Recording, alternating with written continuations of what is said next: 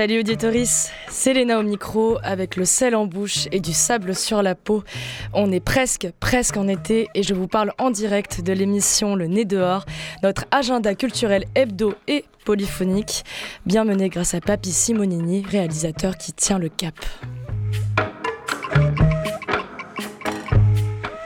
Nelly de l'équipe permanente de la Grenouille accueillera dans le studio rouge deux invités. Un saut à Corrance, un petit village où a lieu une des promenades sonores de Balthazar Montanaro, mais c'est Franck Tenaille, directeur artistique du festival du chantier de Corrance, qui viendra échanger avec nous ici à Marseille et nous faire voyager à travers le chant des nouvelles musiques traditionnelles et celui des musiques du monde.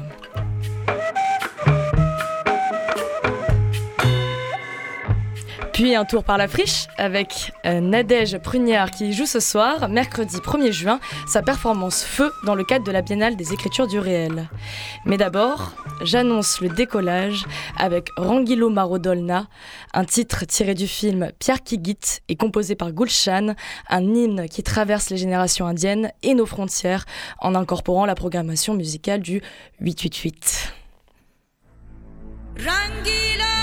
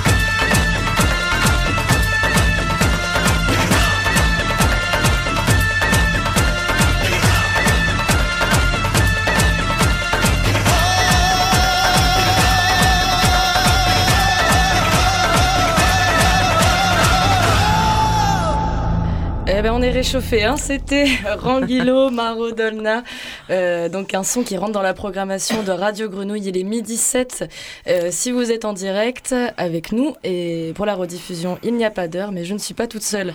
Là dans le studio il y a Nelly qui m'a rejoint, salut Nelly. Salut Léna, tu hum, t'as pas raconté tout à l'heure de quoi parler euh, cette chanson et pourquoi tu l'as choisie? Et je l'ai choisie parce que je l'ai découvert quand j'étais en Inde et mhm. euh, c'était une musique qui revenait dans quasiment tous les repas et toutes les fêtes. Mhm. Et de là, on m'a expliqué que en fait, c'est une musique qui est beaucoup utilisée euh, pour euh, l'hymne du jour de l'éducation au sein des écoles. Et ça permet de faire des chorégraphies. ça raconte l'histoire d'une femme qui ne veut pas que son homme parte à l'armée et donc veut se marier avec lui pour l'empêcher d'aller à l'armée. sauf qu'ils ne sont pas de la même caste. Et bon, c'est, ça raconte plein de choses de l'histoire de l'Inde. Et du reste, c'est un titre qui est très bougeant certes. Et tu m'as dit d'ailleurs que c'était pas mal que j'ai choisi ce titre-là parce que euh, c'est assez raccord apparemment. Bah, c'est assez raccord, Franck, avec euh, ce qu'on pourra écouter tout à l'heure. Franck Tenaille, bonjour. Bonjour. Tu es euh, le directeur artistique des Printemps du Monde, 25e édition cette année. On ira faire un petit tour du côté du Rajasthan tout à l'heure. alors, ce festival, donc 25 ans, est-ce qu'on peut planter le décor? Parce que pour donner envie à nos amis marseillais de vous rejoindre, il y a évidemment toute la programmation musicale que vous tricotez.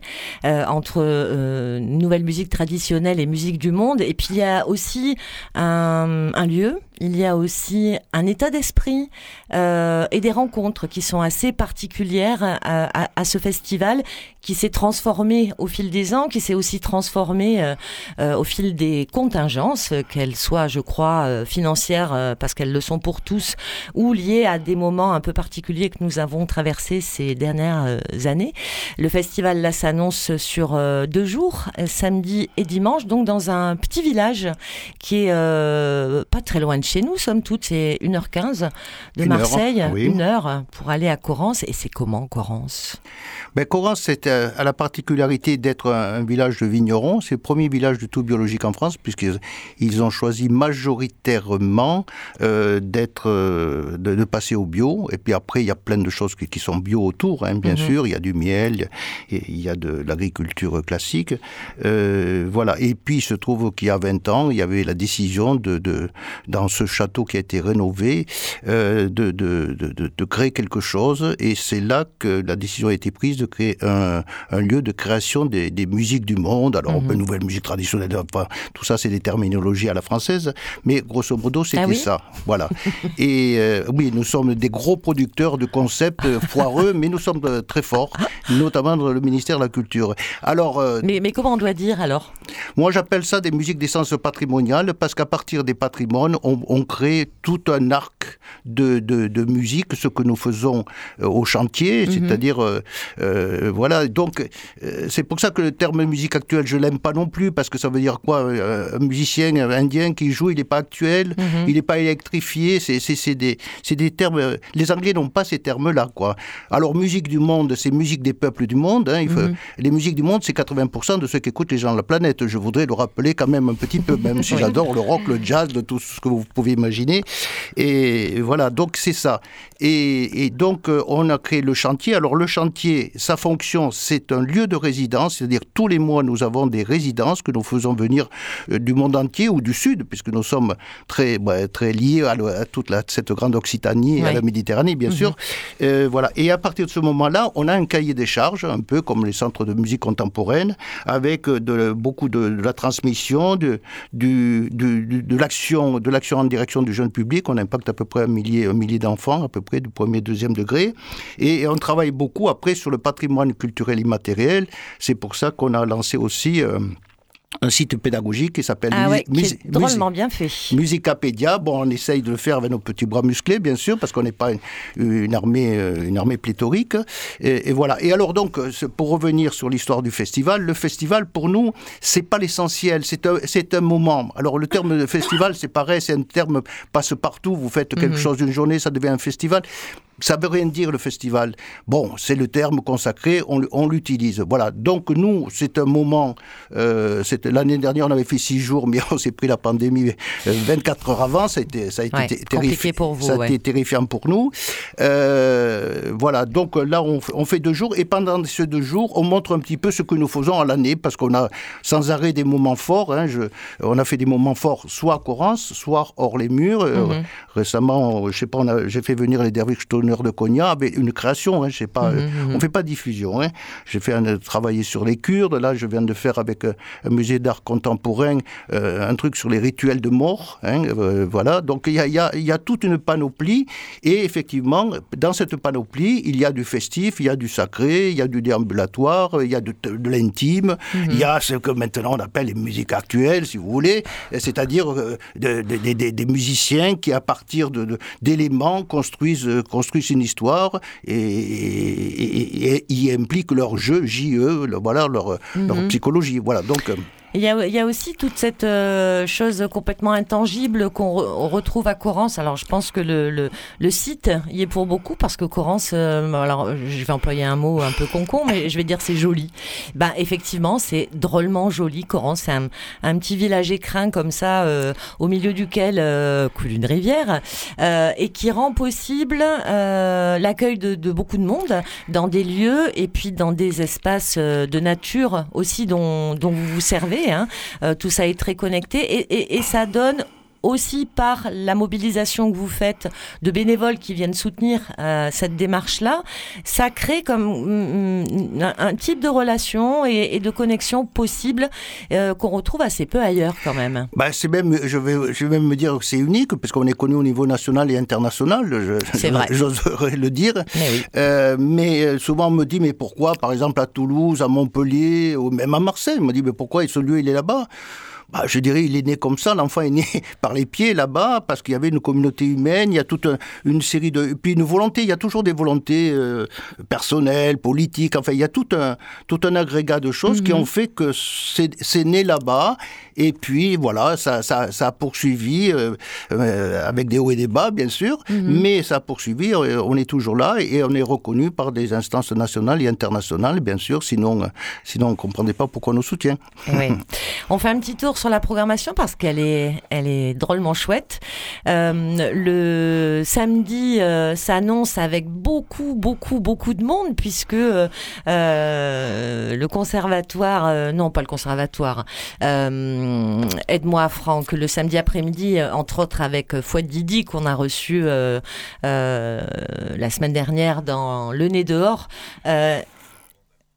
pour la classe de musique arabo-andalouse, mais c'est pas le terme que je cherche. Il vient avec donc euh, euh, cet ensemble qui est composé d'amateurs de la cité de la musique. Voilà, j'ai retrouvé mon terme. Et donc il y aura beaucoup de, pratiquants de la cité de la musique euh, qui seront qui seront oh, à, à, écouter cette journée-là. L'histoire des amateurs en musique du monde, cette césure, elle n'existe pas. Il y a des mhm. gens qui sont des grands amateurs simplement. Ils sont menuisiers. Ils font voilà dans, dans toutes les musiques du monde, on le sait. On vient de parler de l'Inde c'est caractéristique de ça. Euh, voilà, donc la césure n'est pas comme ça. Alors après, sur des, les groupes comme celui de Didi, depuis longtemps, nous le recevons et euh, on, suit les évolutions, les enrichissements. Et c'est vrai que l'ensemble aujourd'hui à Rambrandalou qu'il qu'il présente vraiment un niveau qu'il n'y avait pas, mettons, il y a une dizaine d'années. Mhm. Donc c'est voilà, c'est une sorte de dialogue que nous avons avec Fouad depuis de, de, de, depuis longtemps. Euh, voilà, donc on reçoit des, des, des, groupes comme ça, avec lesquels nous nous les suivons, nous regardons ce qu'ils font, comment ils avancent, et ainsi de suite. Alors bon, bien sûr, avec la, Cité de la Musique, on a toujours un partenariat euh, ancien aussi avec la, Cité de la Musique. Euh, voilà. Donc le, samedi, le samedi, il y a une partie, cette, une partie comme ça de, gens qui viennent, et puis après il y a une partie plus payante, c'est le soir, bien sûr. Et, puis le, dimanche, on repart, c'est toute une journée gratuite aussi. Euh, voilà, sur toutes les deux berges de de l'Argence, de, la rivière qui traverse Corrence.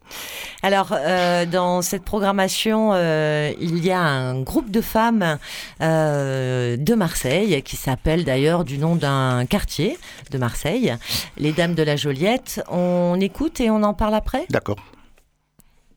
En el fondo del mar hay una casita de cristal.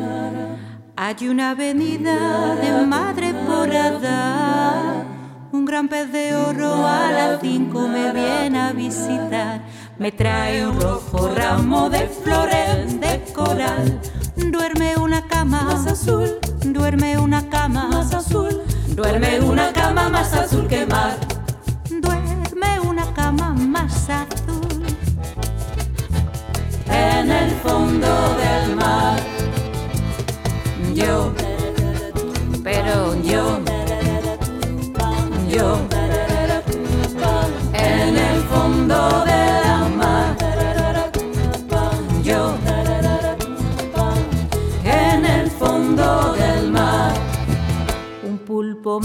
Signo a través de cristal, en el bosque verde que me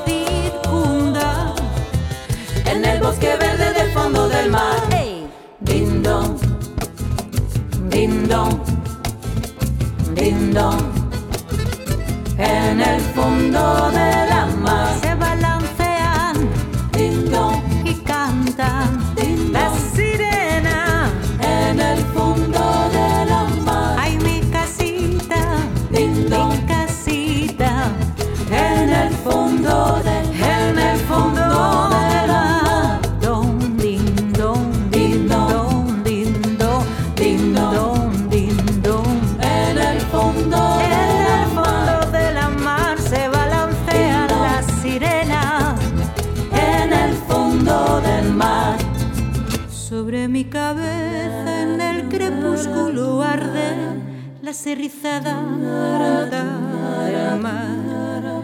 En el fondo del mar hay una casita de cristal.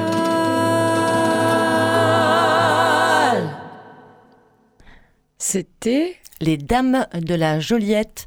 Elles sont cinq, je crois, Franck.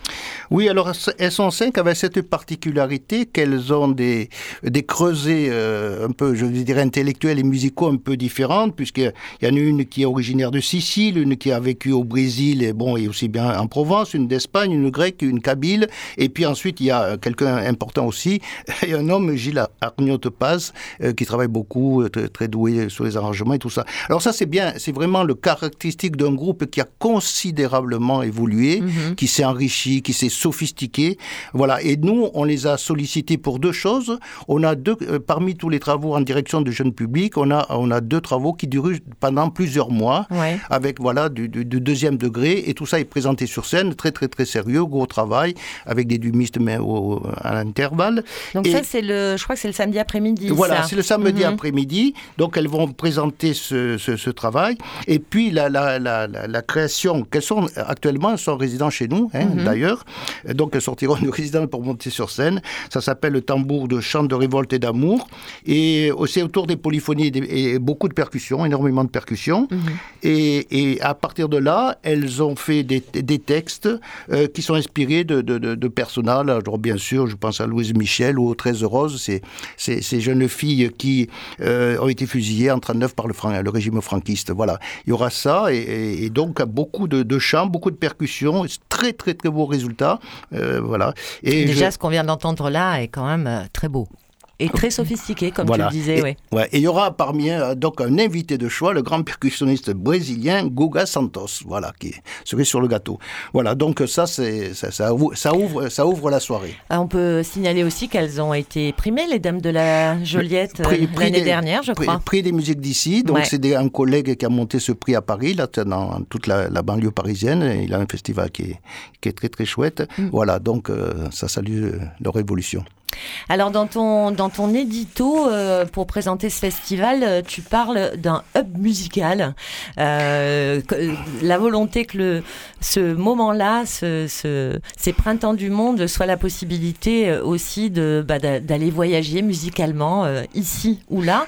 Alors, je te propose qu'on écoute une petite minute ou deux de, d'une musique dont tu nous parleras après.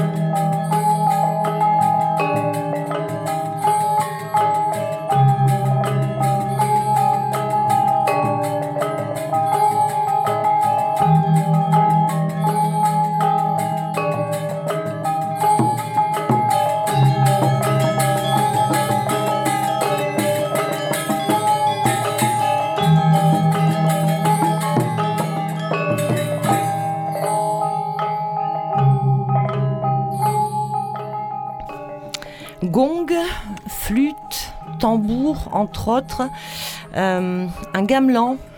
Un gamelan, c'est un, ensemble d'instruments en fait. Oui, c'est euh, ben, on appelle ça des métallophones, hein. donc c'est en bronze, c'est en fer avec des gongs, des flûtes, des tambours. Et généralement, c'est une vingtaine de musiciens. Là, là, par exemple, il y en aura 22, plus trois danseuses. Alors, ceux qui sont allés à Bali ont vu ça. Euh, euh, ils peuvent voir un gamelan avec des gens qui sont à côté, par exemple, pour des obsèques, enfin des, des cérémonies en direction des, des ancêtres, mhm. par exemple, et tout le monde mange, ne regarde pas le gamelan. Alors, on peut s'étonner pourquoi ce, ce, ce gamelan, il joue euh, à côté parce que ce n'est pas fait pour ça. C'est fait pour honorer les dieux de la même manière que dans ces fêtes-là, par exemple, on voit euh, de la nourriture, on voit du théâtre, on voit du, des gens qui décident, euh, qui récitent le Ramayana, etc., etc. Et puis le public va qu'à ses occupations. Il est à côté.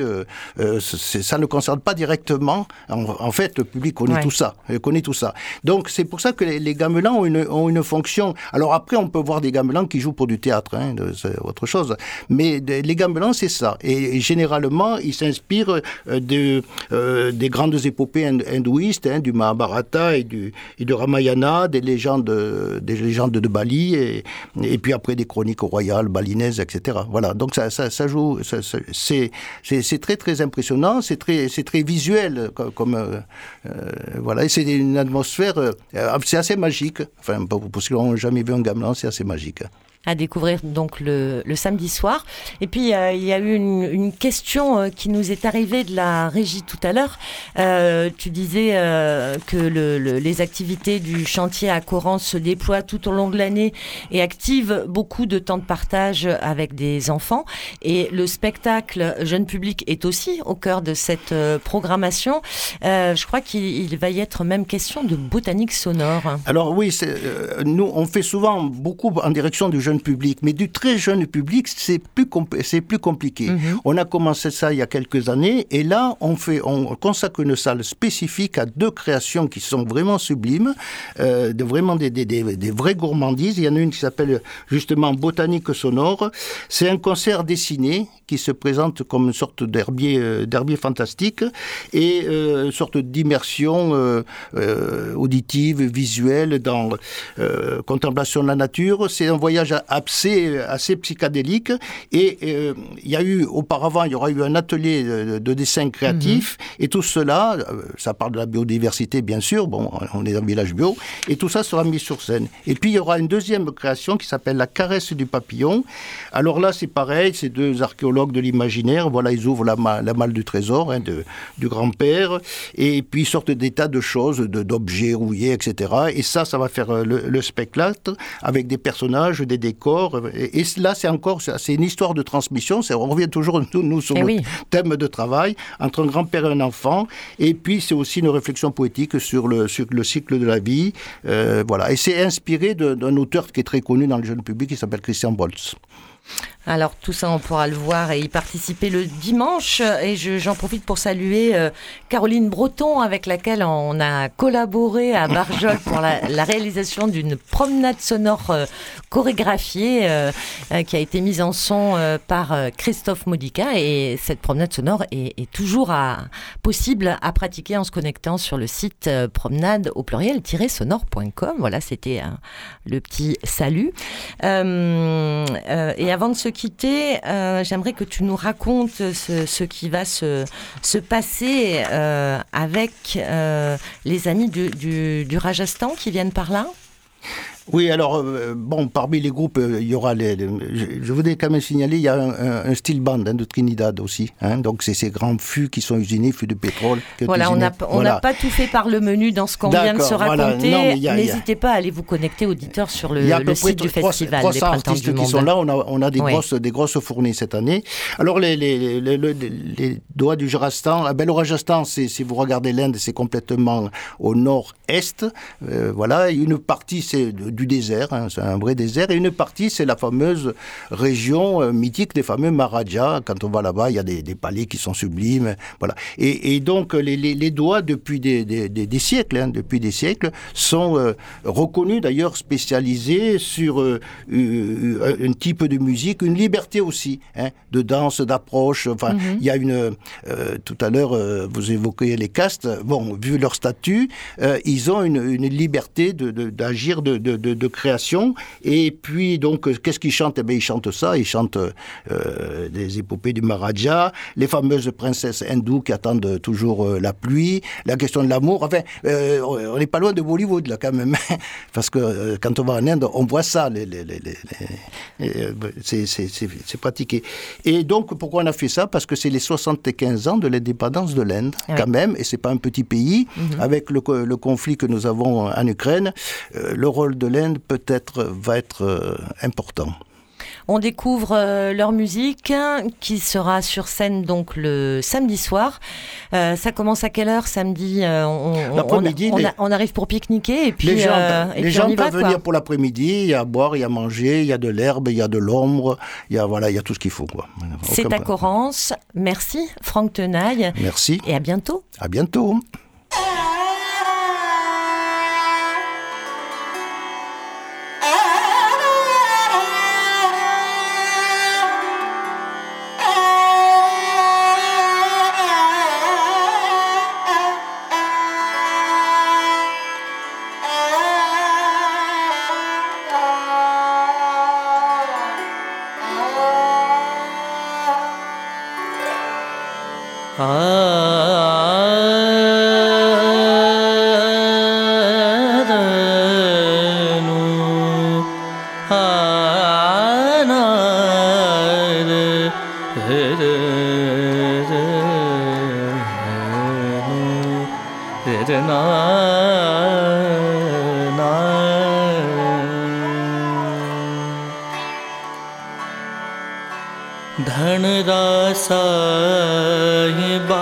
बाजी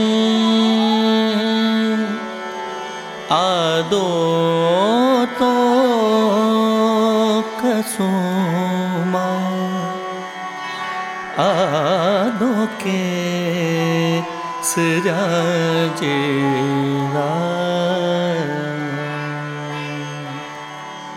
धन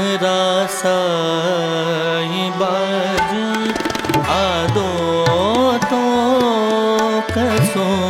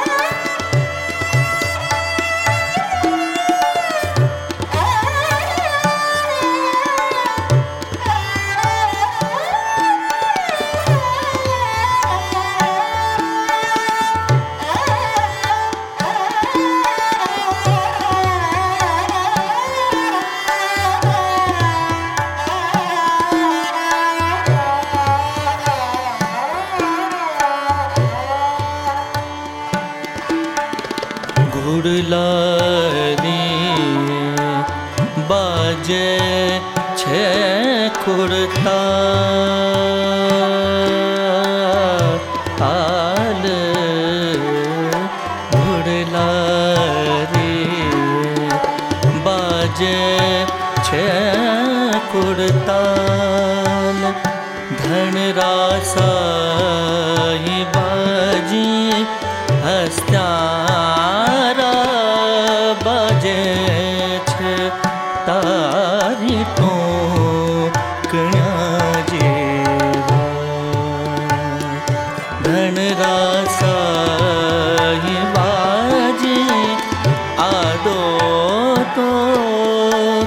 son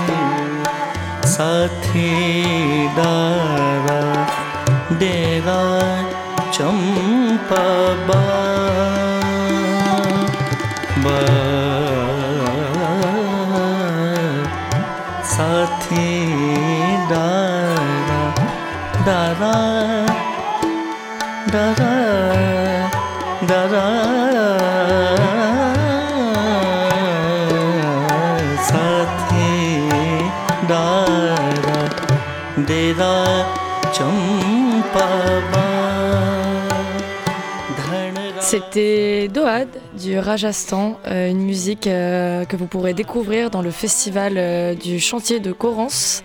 euh, Les ce printemps du monde. Printemps du monde, excusez-moi. Euh, nous sommes toujours dans le studio et nous sommes avec Nadège Prugnard. Bonjour. Bonjour. Mais tu n'es pas venue toute seule, tu nous as appris, tu nous as invité à un guest surprise. Oui, tout à fait. Je suis venue avec Jean-Luc Guiton, qui est mon regard extérieur, mon regard artistique sur le projet dont on va parler. Alors, euh, Nadège, on va parler évidemment de ce que tu fais euh, ce soir euh, à la friche euh, dans l'espace public. Ça s'appelle Feu.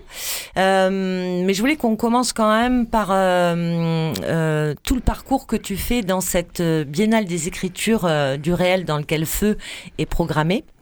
Dire aussi que tu es autrice, que tu es metteur en scène, que tu es comédienne et que tu es artiste associée au Théâtre de la Cité. Euh, et, ce festival, cette biennale a démarré euh, en mars. Tu en as presque fait l'ouverture euh, avec un spectacle qui s'appelle Fado dans les veines. Tout à fait, oui. Euh, et là, on comprend au travers de ce spectacle, puisque tu y parles entre autres de ton grand-père, euh, qu'il y a comme ça une filiation portugaise, qu'il y a du fado dans tes veines. Oui, tout à fait. Euh, je suis aussi artiste associée, je, juste, je te le reprécise, au Centre dramatique national de Montluçon, Ouais. euh, sans qui je n'aurais pu ni créer Feu, ni créer Fado dans les veines. Voilà. Et l'association avec euh, euh, le Théâtre de la Cité, euh, qu'est-ce que ça donne en traversant cette biennale comme ça, dans laquelle je crois que tu es programmé sous des formes différentes cinq fois. Comment c'est ce chemin-là qui s'est tracé? C'est quoi l'expérience de ça? Qu'est-ce que ça donne aujourd'hui alors que tu es en train de préparer donc ce spectacle de ce soir? Ben, je ne sais pas ce que ça donne. En tout cas, je remercie surtout le Théâtre de la Cité d'avoir d'accueillir plusieurs de, de, de mes écritures, plusieurs Mhm. de mes projets à l'occasion de ce festival.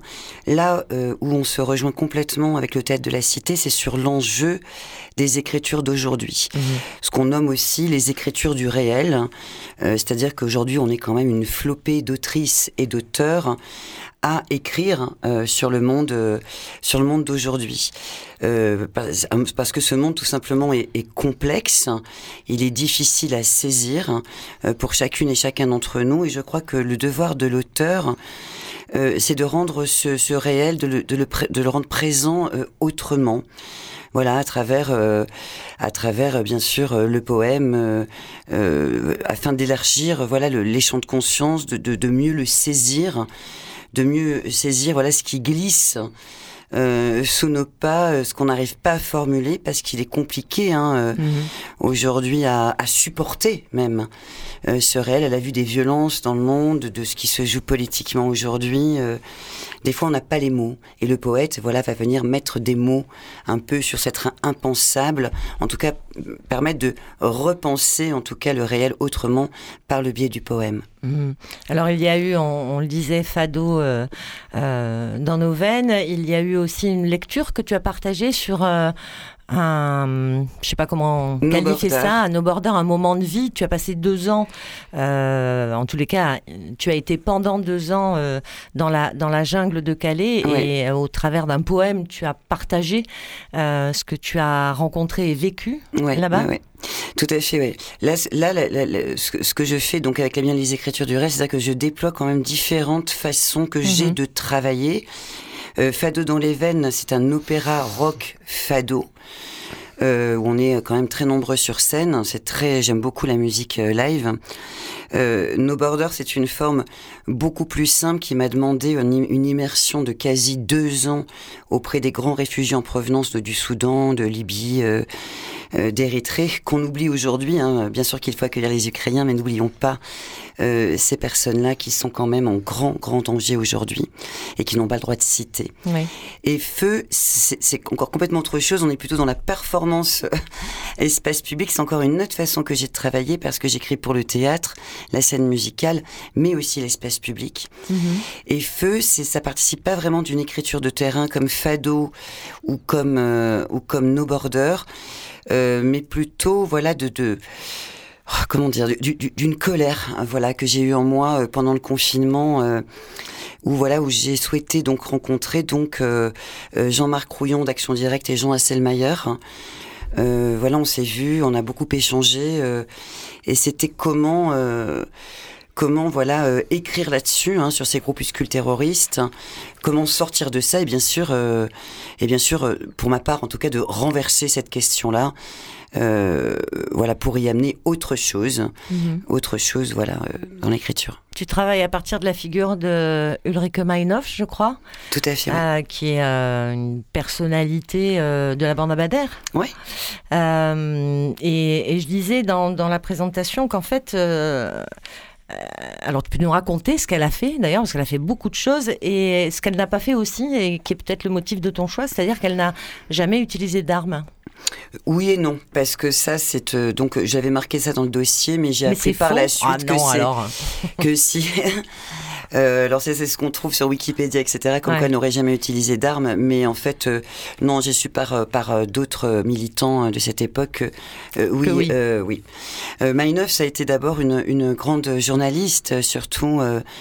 Euh, voilà, et puis il y a une rupture à un moment donné, euh, bien sûr à cause du capitalisme. Et à cette époque-là, donc dans les années 70-80, euh, se mettaient en place plein de groupuscules qu'on nomme aujourd'hui terroristes, euh, dont Action Directe, la Rotterdam les Brigades Rouges. Il y en avait également au Portugal. Et c'est pas tant pour moi, si vous voulez, de défendre la figure terroriste que les questions qui sont la racine de ces ces mouvements-là, des questions, voilà, euh, de euh, renverser euh, l'ultralibéralisme, Mhm. euh, l'oligarchie, euh, de, euh, de cette grande question qui se posait. euh, euh, pour eux, la violence était légitime Mhm. face à la violence étatique. Euh, donc, est-ce qu'on peut faire ça aujourd'hui? Est-ce que c'est juste de le faire? C'était de brasser, voilà, toutes ces questions que que convoquaient en fait, euh, voilà, ces groupuscules, euh, ces groupuscules armés. Et euh, et voilà, et de me saisir donc de cette figure de Maïneuf. Euh, mais il ne s'agit pas non plus de Maïneuf. Hein. Je Oui, crée oui, oui. euh, un personnage euh, vraiment particulier. Mhm. Maïneuf m'a beaucoup touché parce qu'en fait, euh, la bande à Bader Maïneuf, euh, tout le monde, euh, les médias ont raconté qu'ils s'étaient suicidés euh, Mhm. en prison, mais c'est pas vrai, ils ont été suicidés. Euh, et euh, voilà, c'était une façon aussi de, de reconvoquer voilà les idées euh, révolutionnaires de cette époque, de, de, de, de re-questionner notre euh, notre rapport à la lutte Mhm. euh, vis-à-vis des grandes injustices de ce monde. Euh, voilà, et d'en faire un personnage un peu délirant. euh, voilà. Tu donnes une réponse, malgré tout, euh, à, à cette question de, des, des formes de lutte au travers de ce spectacle? Il y a un chemin, toi, que tu choisis? Oui, oui, oui, parce que c'est parti d'une question sur. euh, en fait, c'est une commande d'écriture au départ. hein. La question est la suivante quelle sorcière contemporaine êtes-vous? Euh, donc on a été plusieurs autrices à être convoquées là-dessus, Marie Dilacé, Solène Denis, Marion Aubert, Valérie Schwartz, Pascal Henry, je sais plus pour les autres. Et euh, bon, il y a eu tellement de littérature autour de la question des sorcières contemporaines, des Ah oui. femmes. Voilà, j'avais pas envie de, de, de- de- d'en rajouter encore là-dessus. Et je me suis dit, bah, si j'étais une sorcière contemporaine, peut-être que je prendrais mon flingue et que j'irais buter je ne sais qui. Mhm. Mais en fait, non, j'en suis bien incapable et, je, je, et je, ça ne m'intéresse pas du tout. Et la réponse que j'apporte, en fait, c'est celle de l'amour et du désir hein, Mhm. comme moteurs principaux euh, de la révolution. Voilà. Donc, euh, je, déploie dans un premier temps, on va dire, tous les poisons du monde, les dystopies, euh, la confiscation langagière, euh, le, le, le- euh, comment dire, l'ère digitalo-totalitaire dans laquelle on baigne tous. Donc, c'est un paysage assez noir. Et je renverse tout ça en amenant, comme le font les sorcières, hein, des, des baumes, des remèdes. Et voilà, et je parle de la question, bien sûr, de l'amour. Voilà, comme seule arme pour tenir l'univers en joue. Alors tu vas me dire si je me trompe parce qu'il y a peut-être des, des trucs dans le dossier de presse qui, qui ont, qui ont bougé, mais, mais tu fais référence euh, à un philosophe aussi, à Paul B. Preciado, euh, sur la question de la joie et Ouais. de la joie comme euh, arme de résistance. Ça va de toute façon dans Tout le sens fait, de ce que tu, tu viens de dire. Oui, oui, c'est, enfin, je, je, je, ne trouverai pas mieux les mots que Preciado. euh, oui, c'est exactement ça. C'est, le désir euh, comme moteur euh, que- de ce qui peut aussi donner un, un sens aux, aux communautés de l'être, euh, de, de qu'est-ce qui peut nous rassembler, c'est par le désir et l'amour. Moi, je me dis tout simplement que si les grands puissants du monde avaient un tout petit peu plus de compassion, d'amitié envers leurs prochains, on n'en serait pas là. Alors sur scène ce soir, enfin pas sur scène d'ailleurs, mais dans l'espace public, c'est euh, alors c'est à la friche, c'est du côté de la Saïta Promotion, c'est ça? Tout à fait, ouais. Euh, il y aura toi, il y aura un micro, il y aura un piano, il y aura des flammes. Euh, Jean-Luc, euh, tu es, tu es ce- celui qui euh, regarde, nous disait euh, Nadège tout à l'heure, un peu de l'extérieur. Tu es accompagné d'ailleurs aussi, il me semble, par Générique Vapeur Tout à fait. euh, pour cette création. Et Caroline Zelig. Et qui Caroline Sely, qui est notre, voisine à la voilà, friche, qui s'est qu'on occupée salue. de, qui m'a inventé tout un tas d'effets sorciers euh, euh, assez merveilleux parce que c'est une parole qui est quand même complexe et très politique et donc il Mhm. fallait trouver un écrin, euh, un écrin de, de, de beauté quoi, Euh, et sorcier un peu magique voilà pour faire résonner un peu ce texte autrement. Est-ce que tu as une question à poser, Jean-Luc, euh, à Nadège, ou est-ce que tu as un commentaire à faire sur ce qui vient d'être dit? Formidable, un peu tout le spectre possible. Non, je trouve qu'elle parle merveilleusement et donc toutes les fois que je l'entends, ça m'éclaire sur ce que je vois et j'écoute en tant qu'œil extérieur. Donc, euh, Un œil qui écoute, ça c'est bien. oui, un œil qui écoute, oh, c'est une formule connue, un œil qui écoute et qui regarde quand même beaucoup. Et euh, euh, je prends ce qui m'arrive. Mhm. Donc je suis toujours étonné de comment est partie l'histoire. Pour moi, c'est quand même... Bon, elle, elle me l'a dit, c'est quand même une lettre d'amour, Mhm. et que derrière tout ça, il y a quand même quelque chose qui est de, une sorte de nostalgie de la vie, et il y a aussi un poème tragique. Alors, et naturellement, ce côté un peu enfantin des sorcières, avec ces effets qui sont des poudres, euh, des, on- comment ça s'appelle, presque des, des, des, des bâtons magiques, voilà, c'est comme Des ça. bâtons de feu, des bâtons Voilà, il y a même un chat qui est là, qu'elle caresse, je crois, de temps en temps. Enfin, un chat, un chat pas vraiment vivant, quoi. Et puis le piano n'est pas vraiment un piano, voilà. Mais enfin, il y a du son de piano, donc euh, un piano romantique. Voilà, c'est ça que je vois. Et euh, Monté sur Kalachnikov, le piano oui, quand même. voilà, oui. Bien sûr, il y a des symboles. Là, tout ça, ça reste quand même un poème de théâtre, Mhm. euh, quelque chose qui, qui sort de l'acteur. hein. C'est surtout Mhm. ça qui m'intéresse. Enfin, elle me, elle me convoque en fait euh, pour me dire que- qu'est-ce que j'en vois quand je dis ce poème-là? Mhm. Que se passe-t-il au plateau? Où est ma place? Voilà, j'ai perdu certaines intentions qui sont des intentions d'écriture. Est-ce que tu- on peut se s'en reparler, se recadrer? Voilà. Donc, d'où ça sort fondamentalement, c'est plutôt, euh, c'est pas ça qui m'intéresse. C'est pas d'où ça vient, mais ce qui, euh, ce qui arrive. Voilà. Tu pourrais nous dire qui tu es, Jean-Luc Guiton? Ah, je suis un comédien qui a joué, euh, qui a créé des textes de Nadège, des textes extrêmement Un immense acteur. Oui, bon, ça c'est formidable. Il y a de la flatterie ce soir. Et euh, Je n'ai que non, 13 heures. j'ai- j'ai- j'ai créé- je crois que j'ai créé avec Nadège euh, un, un spectacle où il n'y avait que des hommes, chose étonnante, et euh, qui s'appelait La Janine, qui était un spectacle très rock. Voilà, et j'ai fait deux, trois euh, créations, et puis euh, j'ai été emballé, en- emporté par les filets de sirène de Nadège, Mhm. voilà, et euh, depuis, euh, je connais un peu son écriture parce que je l'ai, je l'ai beaucoup entendu, et je l'apprécie aussi, naturellement.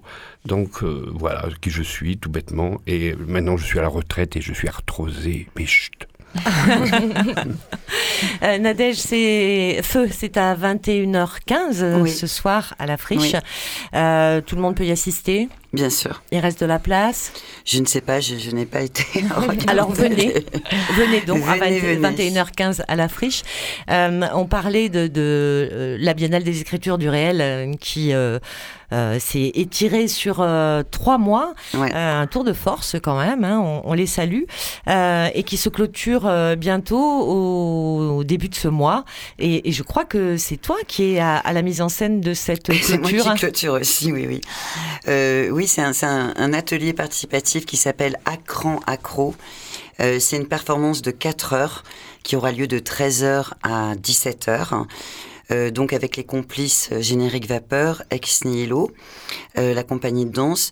Et c'est un- une sorte d'exercice d'insoumission, euh, d'exercice de la liberté, une chose complètement dingue et surréaliste, donc porté par 20 acteurs au plateau euh, qui vont performer à vue. C'est-à-dire qu'il y a des grandes lignes qui sont écrites et bien sûr tout un tas de, de, de, de, choses qui vont devoir créer en direct. Donc euh, voilà, c'est- assez fascinant en tout cas à, à regarder et c'est euh, voilà, euh, c'est un hommage à la liberté tout simplement, je dirais. Donc pour en prendre un grand, grand bol, on vient le 12 euh, ouais, juin. pour 13 heures. le 12 juin pour 13h à la Cité des Arts de la Rue et ce soir pour feu à 21h15 à la Friche Belle de Mai. Merci à tous les deux, Nadège et Jean-Luc. Merci, merci beaucoup de votre accueil. C'est une programmation très chargée euh, dans ce nez dehors, puisque le petit point à rajouter aussi, euh, c'est le croisement entre le festival Le Bonheur de sa sixième édition qui revient ce week-end, donc euh, le 4 et 5 juin, où nous serons aussi présents avec Radio Grenouille. Euh, pourquoi j'en parle? C'est parce qu'on fera un plateau en extérieur, donc de 17 à 19h samedi et dimanche, avec nos euh, compères et consoeurs de radio euh, de Rins Radio, qui seront à la co-animation avec nous. Sur cette fin d'émission, j'aimerais quand même vous donner un avant-goût de cette riche programmation d'une soixantaine d'artistes, avec une artiste que j'apprécie tout particulièrement qui s'appelle Octo Octa, un long morceau dénommé Anidio. Et à très vite sur les ondes, chers auditeurs. Merci pour votre écoute.